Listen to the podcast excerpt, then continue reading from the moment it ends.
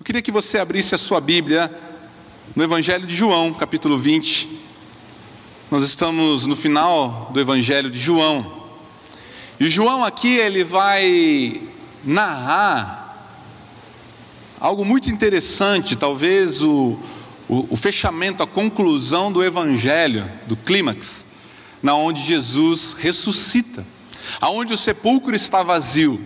E é interessante de ver a linguagem de João ele usar nesse momento, que parece que ele retoma ali a cena na onde ele corre junto com Pedro e vai até o sepulcro, parece que está tão vivo na mente dele depois de tantos anos quando ele escreve o evangelho. Então a gente vê que para ele esse momento foi muito real, muito muito forte.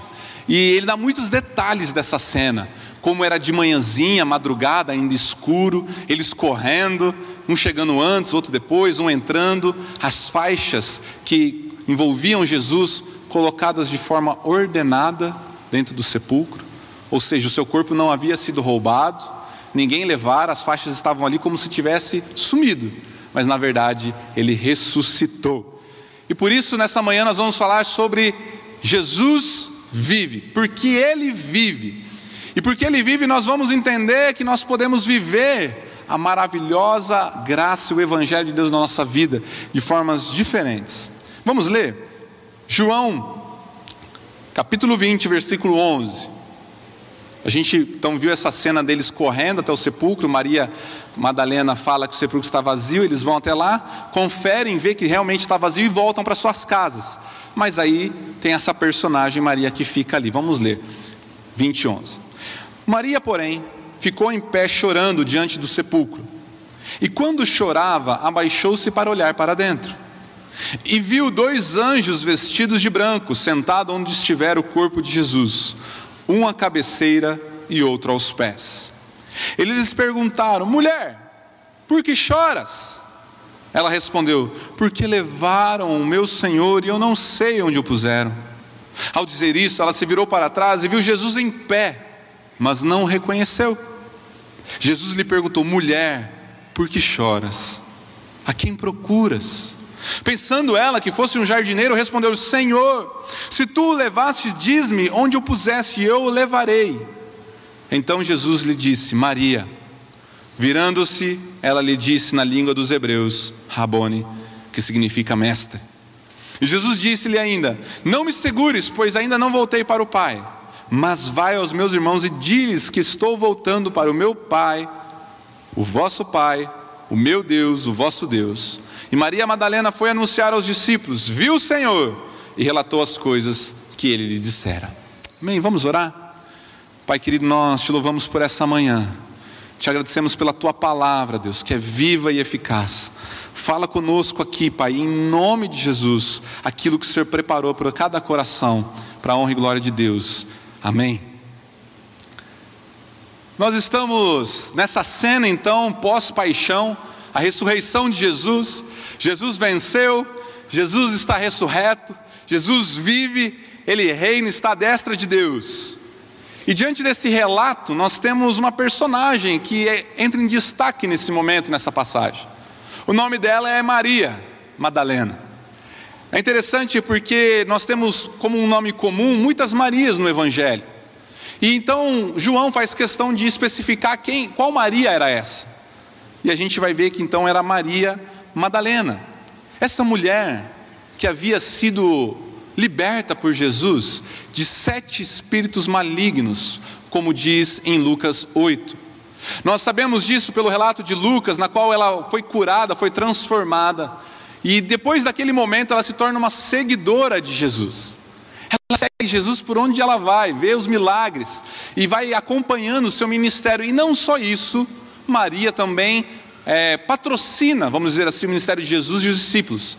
A palavra de Deus vai dizer lá em Lucas 8 que por causa dos seus bens ela, ela compartilhava e ela ajudava no ministério junto com outras mulheres a sustentar o ministério de Jesus. Era uma das apoiadoras do ministério dele e dos discípulos. E nós temos então essa questão de Madalena, porque ela era natural da região de Magdala.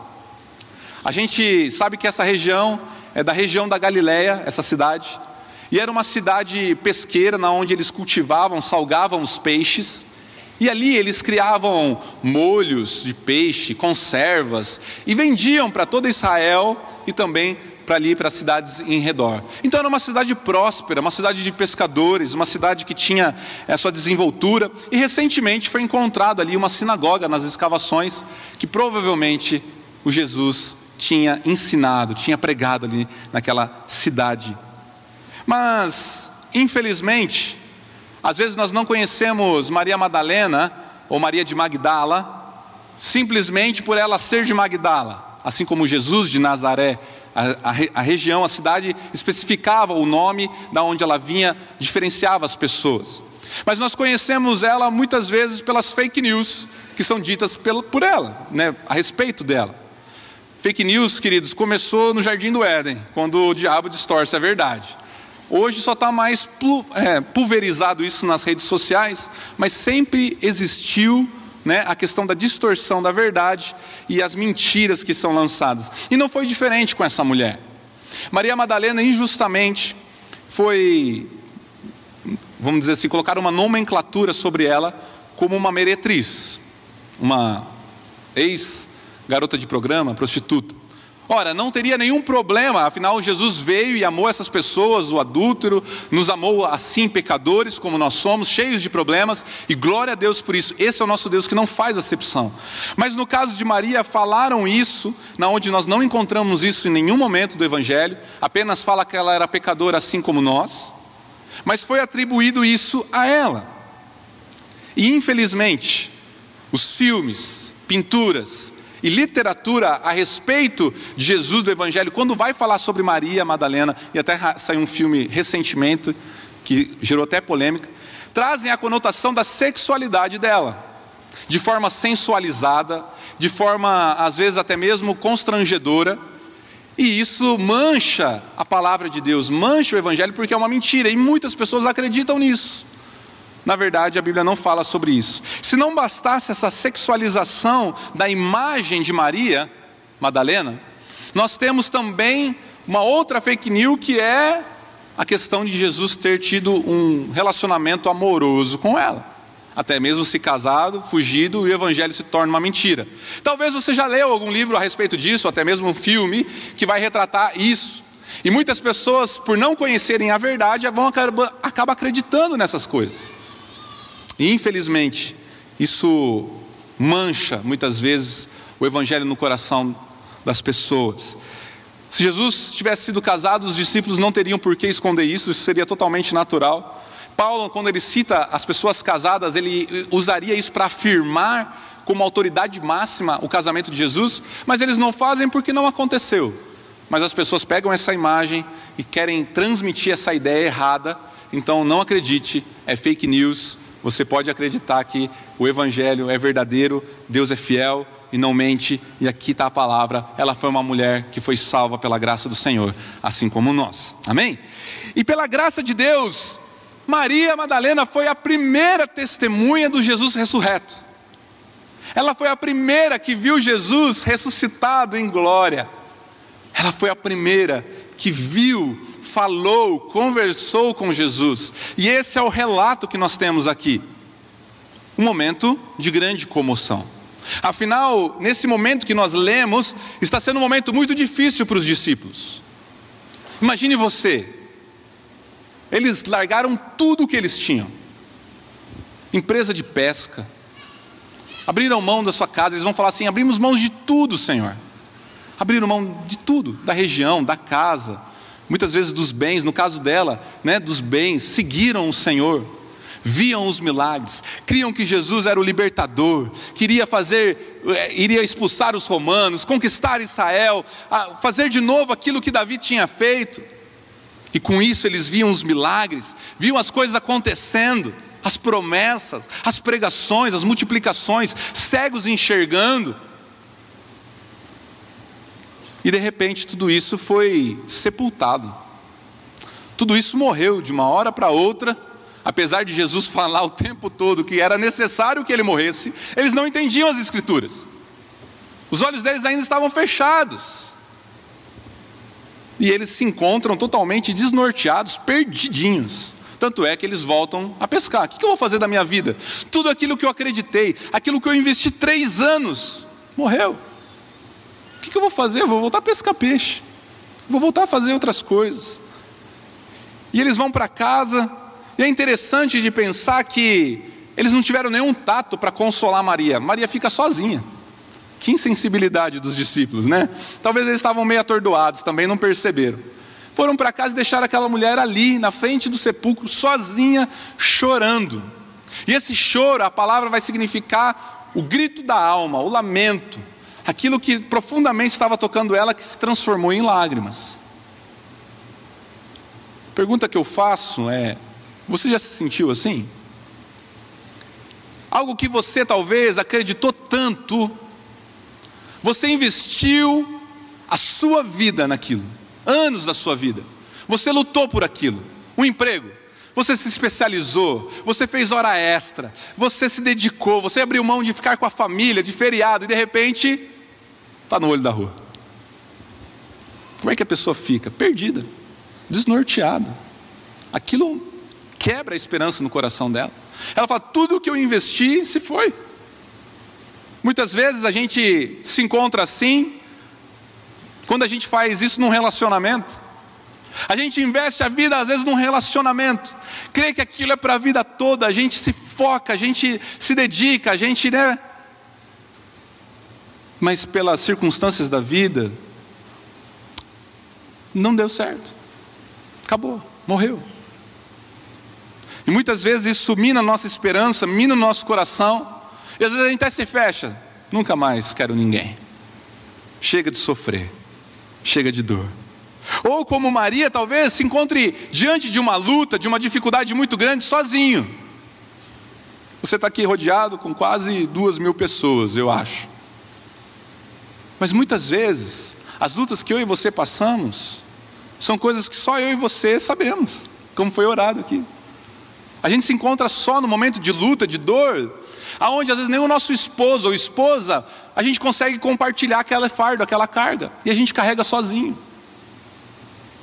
Ou tem coisas do trabalho que não são possíveis comunicar. Você vai falar, por que, que eu vou deixar minha esposa tão mal quanto eu já estou? Coisas da família, coisas que acontecem com os filhos. E a gente vê naquela situação, às vezes, mesmo com pessoas do trabalho, da cela, da igreja, só. E a gente se encontra muitas vezes como Maria, chorando. E por causa disso, a gente tende a substituir a nossa perda da esperança com outras coisas, com outras circunstâncias, seja elas quais forem. Às vezes a gente quer remediar aquele sentimento de dor, de luta.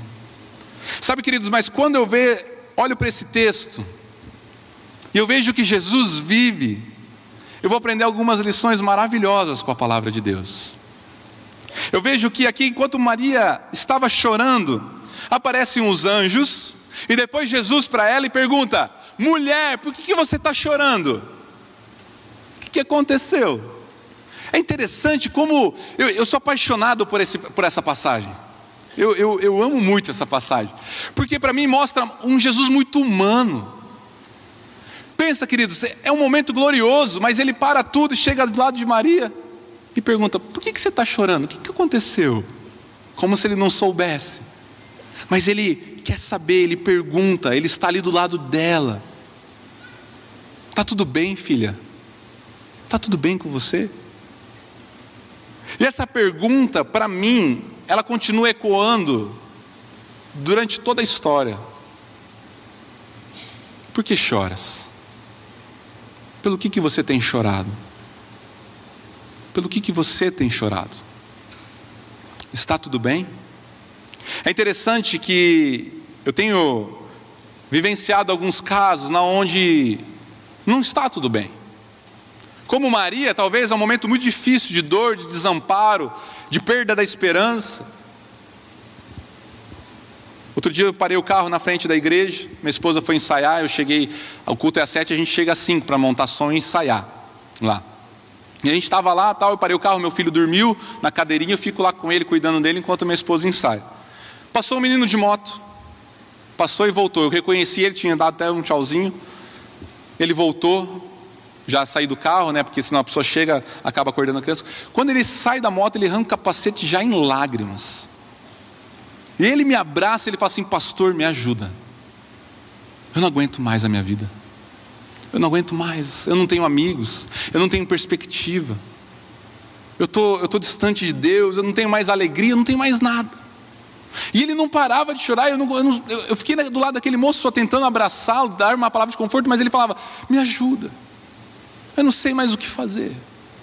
Eu não tenho mais esperança. Eu não sei mais o que fazer da minha vida. Um rapaz jovem que estava perdido.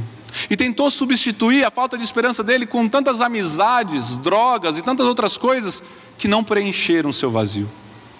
Não foram capazes de lhe dar alegria e esperança verdadeira. Porém, só aquele momento. Estava lá num projeto da igreja social que acontece nas terças-feiras à tarde. Tem muitas pessoas, 70 famílias que recebem uma cesta de verduras e legumes toda semana. E aí uma menina uma filha de, de alguém, grudou na minha perna.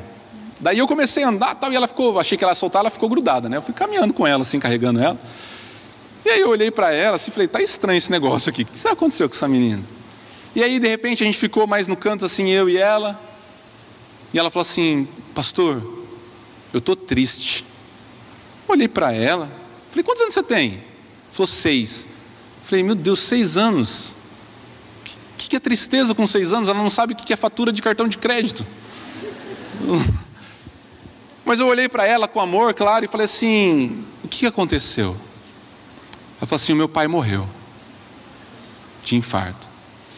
Tentei consolar ela, dar alguma palavra, abraçar ela naquele momento. E ela chorando, ela começou a chorar muito. Eu estou triste, pastor, eu estou triste. E eu tentando, na minha inocência, falei: Mas você tem a sua mãe. A sua mãe está lá do seu lado, você tem ela, tem que contar com ela e tal. Falei assim: não, pastor. A minha mãe não me quis, ela me abandonou e eu sou criada pela minha avó. Seis anos. Uma criança triste, com dor da alma, um grito de lamento, sem perspectiva ou esperança de que a sua família seja recomposta, que ela tenha o amor da mãe e tudo mais. São tantos os casos das pessoas que vão vindo, vivendo sem esperança e quando se encontram, muitas vezes, estão tão desoladas que começam a ter pensamentos de morte. Ah, não vale mais a pena. A vida não tem mais sentido. A vida é uma ilusão. Por que, que adianta viver? Nada vale a pena, nada dá certo. E se encontram muitas vezes com esse pensamento de morte, um pensamento ruim. E eu poderia dar vários casos aqui de pessoas que chegam. Outro dia chegou uma mulher, ela falou assim: Pastor, ora por mim. Eu falei: Oro, tal. Mas eu olhei bem no olho dela e falei assim: Tá tudo bem? Aquela mulher se desmontou a chorar. O coração dela estava gritando o seu lamento. Ela não aguentava mais. Ela sofria violência doméstica. Ela falou: Pastor, ora, eu não aguento mais. Sabe, queridos, quando eu olho para essa história de Maria e eu olho para essas tantas histórias de outras Marias, e eu olho para esse texto, posso ter certeza de uma coisa: porque Ele vive, a ressurreição, porque Ele está vivo, eu posso ter esperança, eu posso ter a alegria, eu posso ter vida, eu posso ter renovo do Senhor, e mesmo que temporariamente o choro dure uma noite, a palavra de Deus vai dizer que a alegria vem pela manhã. Eu quero te dizer que talvez essa história, essas histórias não sejam a tua história, mas o seu coração esteja gritando dentro de você, a sua alma esteja gritando dentro de você, mas nessa manhã eu quero te dizer que Deus quer ressuscitar dentro de você a vida, a alegria, a paz que você tem procurado e que você chegou aqui talvez quebrado. Jesus vive, e porque Ele vive, e eu tenho mandado essa mensagem eu não estou sozinho. Queridos, olha que lição maravilhosa que nós temos nesse texto. Nós estamos num momento glorioso. Jesus está vivo, as suas chagas estão nele. Ele ressurgiu dentre os mortos. E ele chega para aquela mulher e fala: Por que, que você está chorando? Ele está ali, do lado dela. Ela não está sozinha. Só que o que acontece? Talvez por causa do choro, com os seus olhos embaçados, Maria não reconhece que era Jesus. Ela confunde Jesus com um jardineiro. Assim também é conosco, não é verdade? Quantas vezes, quem nunca se perguntou: aonde está Jesus? Senhor, o Senhor não está aqui, o Senhor não está me vendo, o Senhor está vivo, o Senhor está me escutando, estou aqui sozinho. E muitas vezes Jesus está ali do nosso lado, falando: Filho, eu estou aqui. Só que a gente confunde ele com um jardineiro, a gente não enxerga ele. E a gente fica se perguntando: onde, onde está o meu Senhor? Será que ele tem me ouvido? Será que ele tem me, me enxergado? Foi tudo uma mentira? Onde ele está? Queridos, no momento de luta e de dor da nossa vida, nos momentos de batalha, muitas vezes a coisa mais difícil é a gente enxergar que Jesus está do nosso lado. Os discípulos estavam um dia num barco, veio uma grande tempestade, começou a bater as ondas, de repente eles olham e falam: A gente vai morrer. Aí Jesus vem tranquilamente sobre as ondas. Só que eles confundem Jesus com um fantasma. Será que eu e você não estamos confundindo Jesus e se perguntando? E ele nessa manhã está cutucando você e falando assim no seu coração: Eu estou aqui. Você não está sozinho. Querido, eu quero te dizer nessa manhã: você não está sozinho. Você não está só. Ele é Emmanuel, Deus conosco. E mesmo que seja momentos de dor, mesmo que seja uma fornalha quente, mesmo que seja uma cova com leões, Ele está conosco. O nosso Jesus, porque Ele vive, eu sei que eu não estou sozinho. Nós temos essa palavra maravilhosa que conforta o nosso coração. E eu lembro do Salmo 23, que é um salmo tão conhecido, mas que às vezes fica despercebido aos nossos olhos. Lembra? A gente não enxerga às vezes né, que Jesus está lá. E olha só, durante todas as Escrituras, dizendo: Ainda que eu ande pelo vale da sombra e da morte, não temerei, pois tu estás comigo. Aleluia! O Senhor está conosco. E mesmo que você esteja atravessando vales de morte, vales de trevas, Ele está com você. Enche o teu coração de esperança, enche o teu coração de alegria, porque aqueles que estão com Cristo Jesus chegarão a outra margem, atravessarão o vale, sairão da fornalha, porque Jesus é conosco. Jesus é conosco. Você não está sozinho. Você tem confundido Jesus com um jardineiro? Você veio aqui para esse lugar se perguntando: aonde está o meu Jesus? Ele está me vendo, eu quero te dizer nessa manhã que Ele está do seu lado, que Ele está com você, e Ele atravessa o vale junto com você. Você não está só. Esse é o nosso Jesus.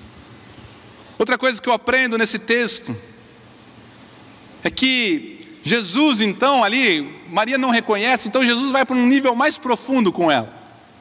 E não chama mais ela de mulher, mas ele vai dizer ali. Então disse Jesus, 20, 16: Maria, virando-se, ela disse na língua dos hebreus: Rabone, o mestre, o meu amado mestre. Ah, queridos, quando Jesus vive, quando eu creio e sei que nosso Deus está vivo, eu sei que eu não estou sozinho. E eu sei que eu posso chamar Jesus de mestre, clamar Raboni na minha caminhada. Quando Jesus chama aquela mulher pelo nome, e para o judeu o nome é muito importante. Alguns dizem que o nome era dado depois da sua, da sua juventude, já na sua vida adulta, porque simbolizava toda a sua história toda a sua vida. Outros afirmam né, que o nome às vezes era mudado justamente por essa questão de, de conotação histórica da vida da pessoa, é a identidade dela, é a história dela, é a vida dela. E Jesus chama Maria. Queridos, o Senhor Jesus nos chama pelo nome. E quando ele chama Maria, ele está dizendo o seguinte: Eu conheço você. Eu só não estou do seu lado e com você no vale, como eu conheço você. Eu conheço a sua história, eu conheço a sua trajetória, sua dor, sua aflição, sua alegria, seus sonhos. Eu sei o seu deitar e o seu levantar. Eu te conheço, Maria. Eu te libertei, eu te salvei, você é minha ovelha, e as minhas ovelhas eu chamo pelo nome. Queridos, Deus te chama pelo nome, você não é um desconhecido, entenda bem, nós vemos com isso que Jesus está revelando um relacionamento de intimidade e comunhão com Maria. Não um relacionamento de guarda-costas do lado, protegendo. É um relacionamento de pai e filha. De pai e filho. Eu conheço você. Sou eu. Eu estou aqui. E com isso, queridos, Jesus, no seu momento mais glorioso, ele venceu, em vez de ele vir as trombetas tocando, carruagens de fogo, milhares e milhares de anjos. Ele para tudo e fala assim: para tudo, gente. Antes, eu tenho que consolar minha ovelhinha. Ela está chorando. Que Jesus lindo! Esse Jesus é maravilhoso. Porque Ele é aquele que consola o coração dos seus filhos. Nesse momento, Ele parou tudo para consolar o coração da sua filha que chorava, da sua filha que estava em luta interior, se questionando, sem esperança. Queridos, esse é o nosso Senhor Jesus. Ele está aqui nessa manhã vivo para consolar os nossos corações a dizer a todos os que choram que há alegria, que há esperança. A palavra de Deus diz em Mateus 5: Bem-aventurados que choram, porque eles serão consolados. Sabe, queridos, muitas vezes a gente vem de uma imagem de que nós temos que ser fortes, duros, insensíveis. Mas quando eu vou para a palavra de Deus, eu vejo que aquele que é fraco se faz forte em Cristo Jesus eu vejo que o poder dele se aperfeiçoa na minha fraqueza. E talvez você chegou aqui se sentindo fraco, mas eu quero te dizer que você vai sair no poder de Deus forte, porque Deus vai te aperfeiçoar no poder dele, te consolar, consolar. A minha esposa, há um tempo atrás, ela queria muito engravidar. A gente já tem um filho, Pedro, e ela queria muito engravidar. E daí a gente começou a tentar. O Pedro veio muito rápido depois que a gente parou os métodos contraceptivos. E o Pedro veio rapidinho. Falou: opa, o segundo vai ser beleza. E não foi. Deus é, um, é interessante. E aí a gente ficou um bom tempo tentando, e aí a gente começou a orar, já um tempo mais prolongado. Cabeça de mulher, gente, não pensa igual homem. Ela começou a colocar umas caramicholas na cabeça. Eu acho que eu não vou engravidar, acho que tem algum problema comigo, acho que tem alguma coisa, e começou a ficar aflita. E aí, alguns irmãos, na inocência, começaram a falar algumas coisas. E aquilo vinha como palavras de morte. E um dia ela estava muito mal no carro, eu percebi, eu falei: O que, que foi, amor? Nada, nada, nada. Ela queria chorar sozinha, né? Que nem Maria, mas eu não deixei. Falei: Não, compartilha aí sua dor. E ela começou a chorar, a falar tudo aquilo que estava no coração dela. Eu falei assim: quando você chegar em casa, eu cuido do Pedro. Vai orar. Vai clamar ao seu mestre, ao Rabone, que te console. E ela foi. E chegando lá orando, Deus deu uma palavra para ela. E falou assim: Olha, você vai ficar grávida. Na Bíblia, ele falou com ela. Ela falou: Deus, não brinca comigo, Senhor. Eu já estou toda, toda mal, toda destruída. Se, se eu não ficar grávida, eu vou ficar pior. Ele falou assim: Olha, porque você duvidou. Olha lá, eu não fiquei mudo, graças a Deus, né? Que nem João lá. Porque você duvidou. Você vai ficar grávida essas semanas. Era isso, né, amor? E o nome dele será Emanuel, para provar que eu sou com vocês. Tá, ela pegou aquela palavra, guardou no coração. Naquela semana, ela engravidou. A gente não sabia que era menino ou menina, mas está ali o menino, o Emanuel, para a honra e glória do Senhor. Queridos, amém. Mas sabe qual que é o mais lindo de tudo?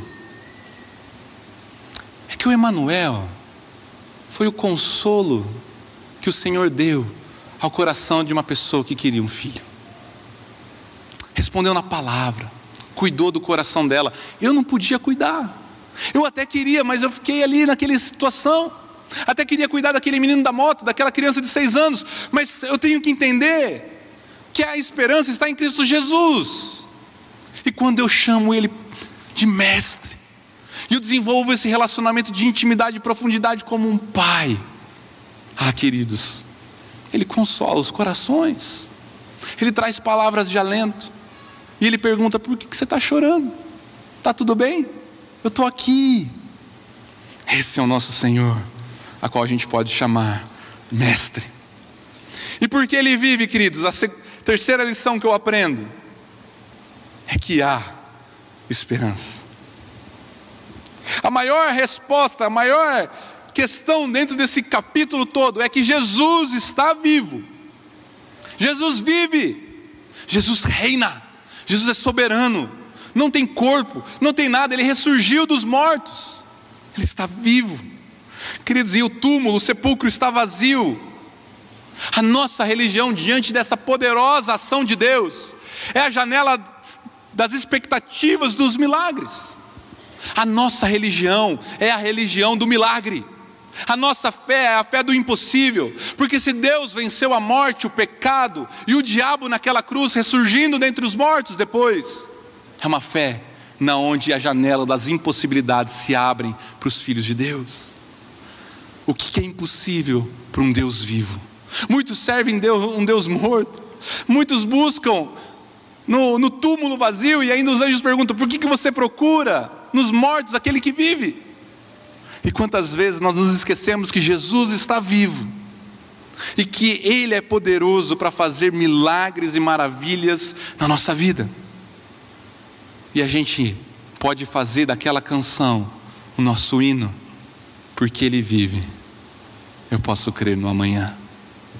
Sabe, queridos, você está aqui né, hoje mas porque Ele vive é que você está aqui.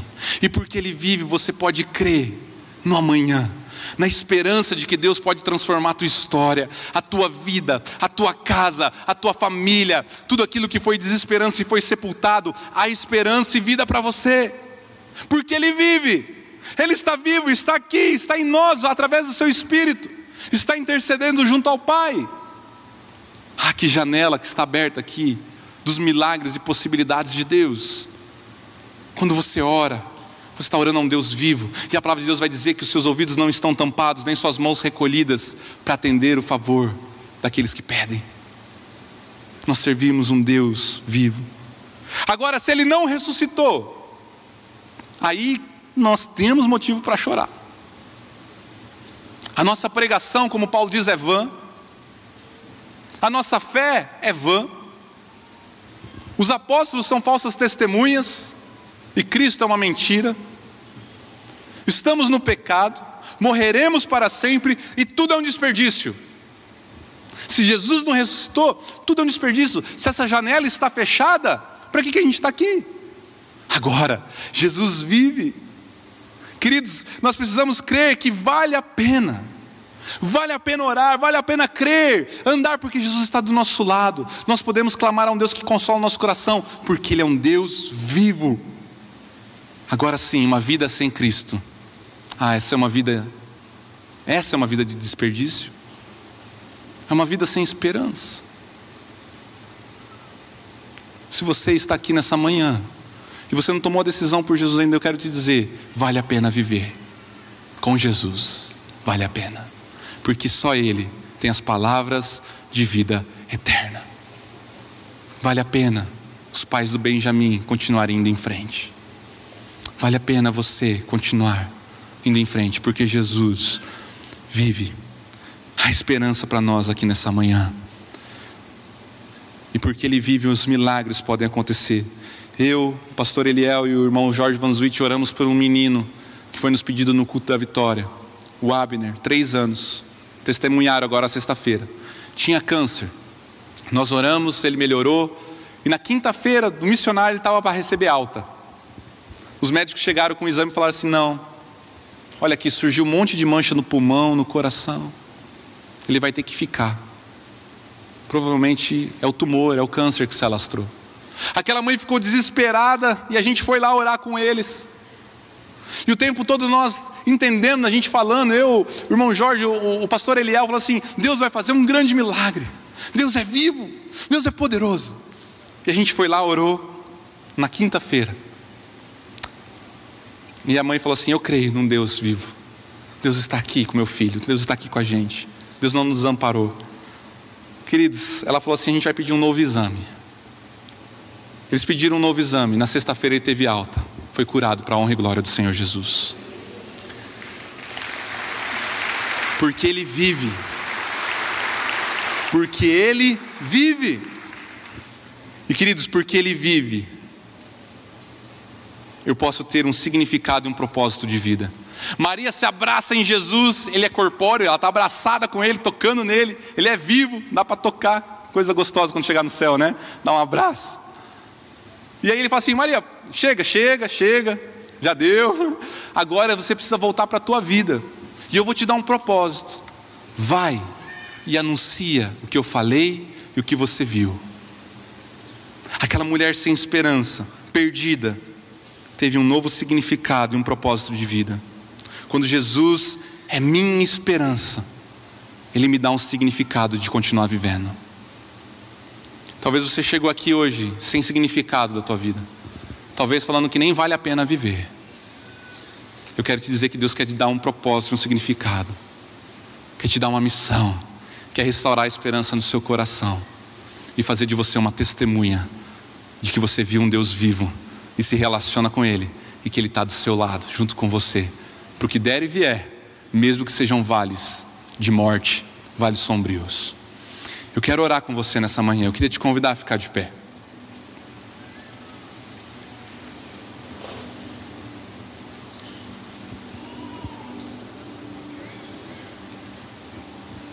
Eu não sei como é que você chegou aqui hoje. Eu queria que você fechasse os teus olhos nesse momento. Talvez você chegou até com pensamentos de morte no seu coração, sem esperança, perdido. Talvez você chegou aqui e falou assim: Senhor, o Senhor está me vendo? O Senhor está vivo mesmo? Olha a minha situação. Talvez quebrado, sem esperança, como Maria e os discípulos, não tem problema. Jesus está dizendo: oh, João, Guilherme, Marcos, Maria, Carol, eu estou aqui vivo do seu lado. Jesus quer consolar o seu coração nessa manhã. Jesus quer trazer vida ao seu coração. Jesus quer devolver a esperança para aquilo que morreu. Eu quero ler, enquanto você está de olhos fechados mesmo, eu queria ler Isaías 61 que diz: O Espírito do Senhor Deus está sobre mim, porque o Senhor me ungiu para pregar boas novas aos oprimidos, enviou-me a restaurar os de coração abatido a proclamar liberdade aos cativos e a pôr os presos em liberdade, a proclamar o ano aceitável do Senhor e o dia da vingança do nosso Deus, a consolar todos os tristes, a ordenar que se dê uma coroa em vez de cinzas, óleo de alegria em vez de pranto, vestes de louvor em vez de um espírito angustiado aos que choram em Sião, a fim de que se chamem carvalho de justiça, plantação do Senhor, para que ele seja glorificado.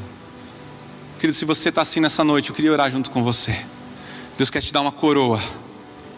Deus quer trocar as tuas vestes e derramar um óleo de alegria sobre o teu coração.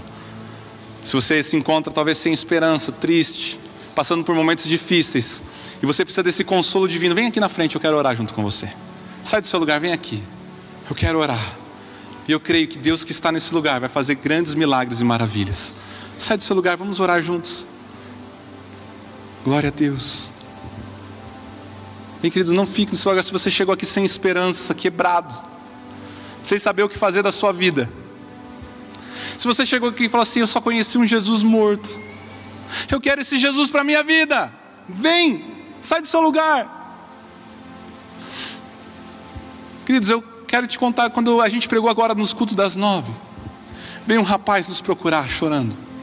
Ele falou assim: Pastor, eu cheguei aqui todo engruvinhado, todo destruído. E eu comecei a declarar que o Senhor estava comigo, que o Senhor estava vivo. E eu comecei a sentir um arrepio no meu corpo. E eu estou saindo daqui radiante, cheio de vida e de alegria. Queridos, Deus quer transformar tudo aquilo que é cinza em alegria, em esperança. Deus quer restaurar o seu coração. Deus quer restaurar a sua vida. Se você chegou aqui, eu quero orar por você que está com sentimentos, pensamentos de morte. Não vale mais a pena, pastor eu desisti de tudo. A solução eu acho que é essa mesmo. Sai do seu lugar, vem aqui. Deixa eu orar por você. Deus quer te dar um novo propósito, um novo significado para a tua vida. Deus quer encher o teu coração porque Ele vive.